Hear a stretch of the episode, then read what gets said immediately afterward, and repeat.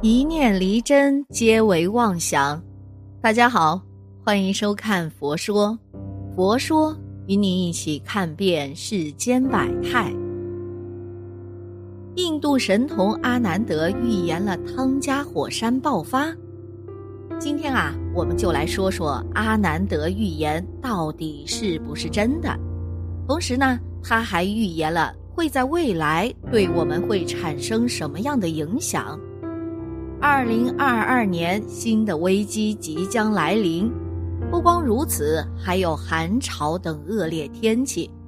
如今才进入二零二二年不久，超级火山就爆发了，真的有这样神奇吗？阿南德出生在二零零六年，被人们称为神童，是因为啊，他精通印度古老的吠陀占星术。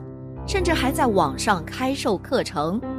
你要知道啊，吠陀占星术和西方的占星学不同，它是一种以观测月亮、地球、火星和水星之间位置变化对地球产生的影响，从而通过计算做出来的预测，非常考验天赋。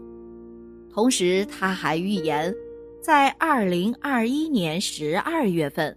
到二零二二年三月份之间，会有一场更大的灾难发生。就在人们还在质疑他的时候，一月十五日，汤加海底超级火山爆发，将人们的视线再次拉回阿南德的预言上。他的预言真的准了。阿南德在二零二二指出，现在全世界正经历。吠陀占星术中的时间之蛇的影响，也被称之为卡拉萨帕瑜伽现象。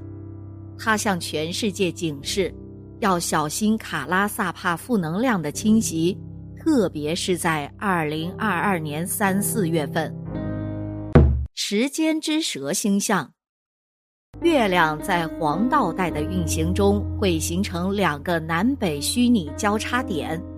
这两个交叉点始终相距一百八十度，但当时间之蛇形成的时候，太阳系的五大行星就像被卡住一样，停在了黄道十二公里其中的一个轴线上，而此时的星象就像能偷走时间的蛇把时间偷走了一样，五大行星卡得一动不动，所以呢，这也是这个星象名称的由来。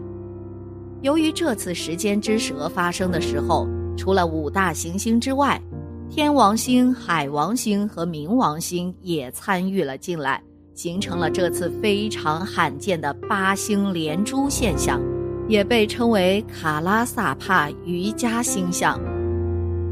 八星连珠现象，阿南德指出啊，卡拉萨帕的影响首先就是极端天气。并且伴随着大自然的警告，比如在时间之蛇形成的四天前，印度尼西亚的火山喷发造成了很多人丧生，美国也发生了超大龙卷风，这一次一次的事件都可以看得出是大自然对人类的警告。接下来，人们将会面临疫情、自然灾害、极端天气以及粮食危机。结合阿南德的预言，我们来看一下最近发生的海底火山喷发事件。据消息报道啊，此次汤加海底火山喷发导致的海啸已经抵达远在一万公里之外的美国西海岸了，横扫了整个太平洋，波及数十个国家和地区，包括日本和新西兰等。接下来呢，可能会首先直冲台湾。甚至还会影响至全球。这次火山爆发的严重程度大大超过了预期呀！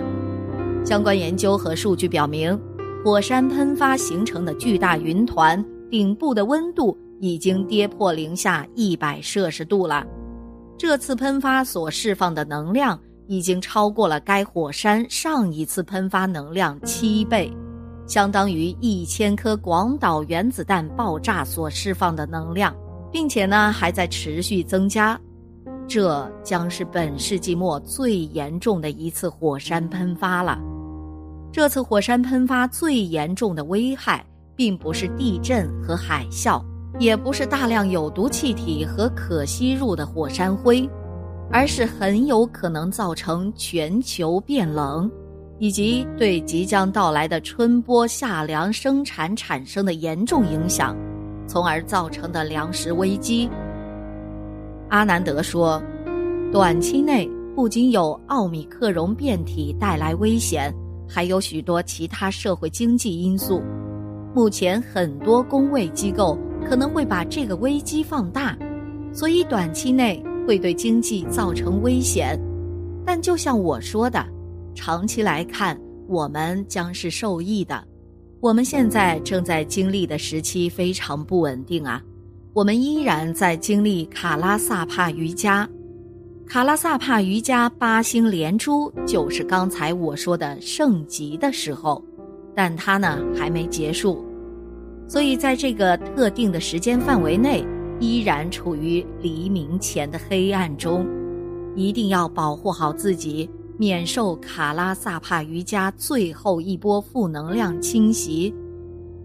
我们要冷静地看待，从十二月的第二周开始。美国和欧洲以及更多地区都开启了第四波疫情浪潮。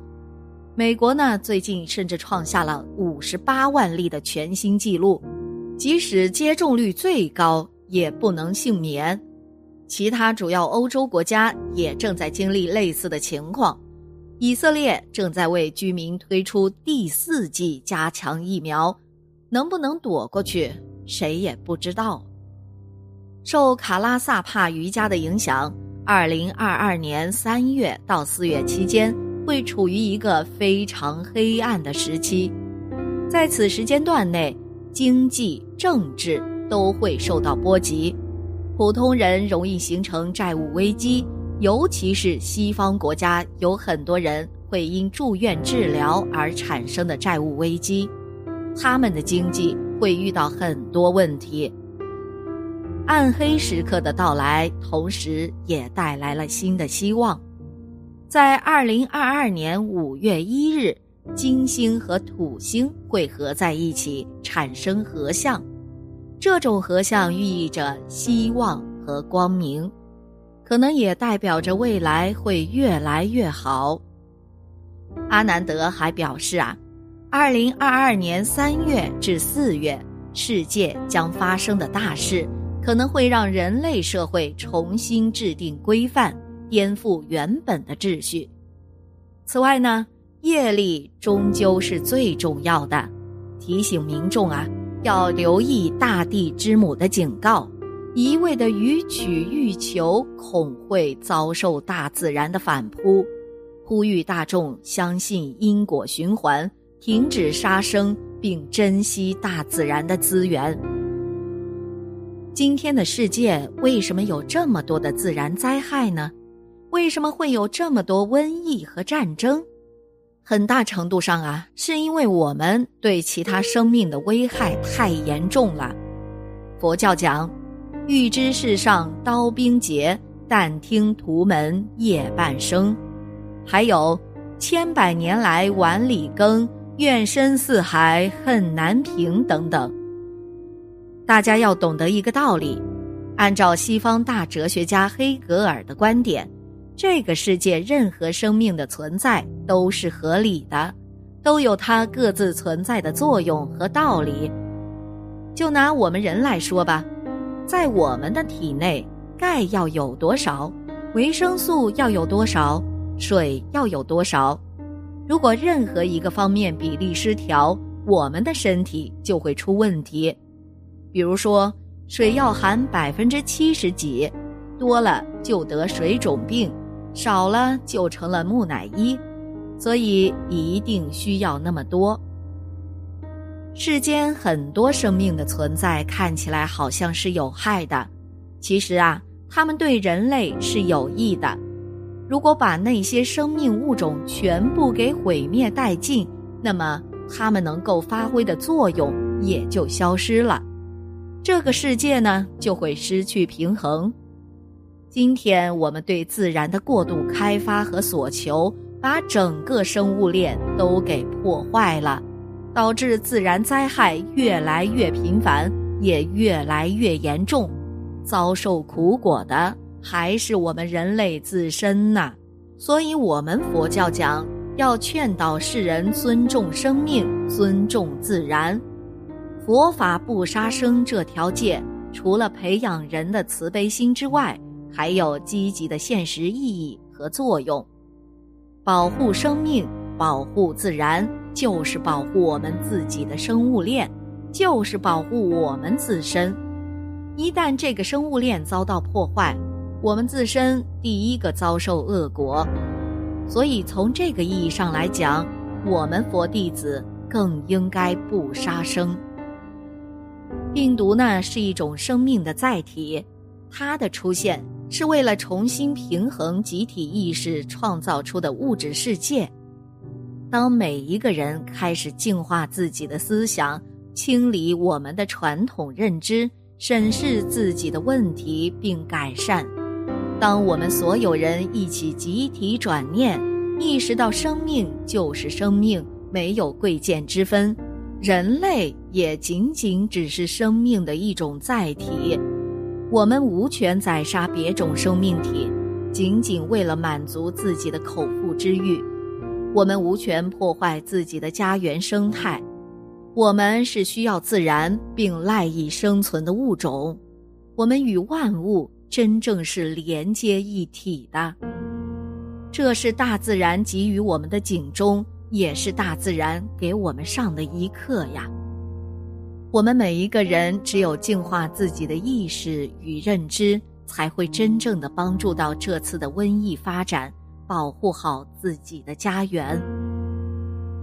好了，今天的节目呢就到这里了，希望此次相遇能给大家带来收获。如果你也喜欢本期内容，希望大家能给我点个赞，或者留言、分享、订阅。感谢您的观看，咱们下期节目不见不散。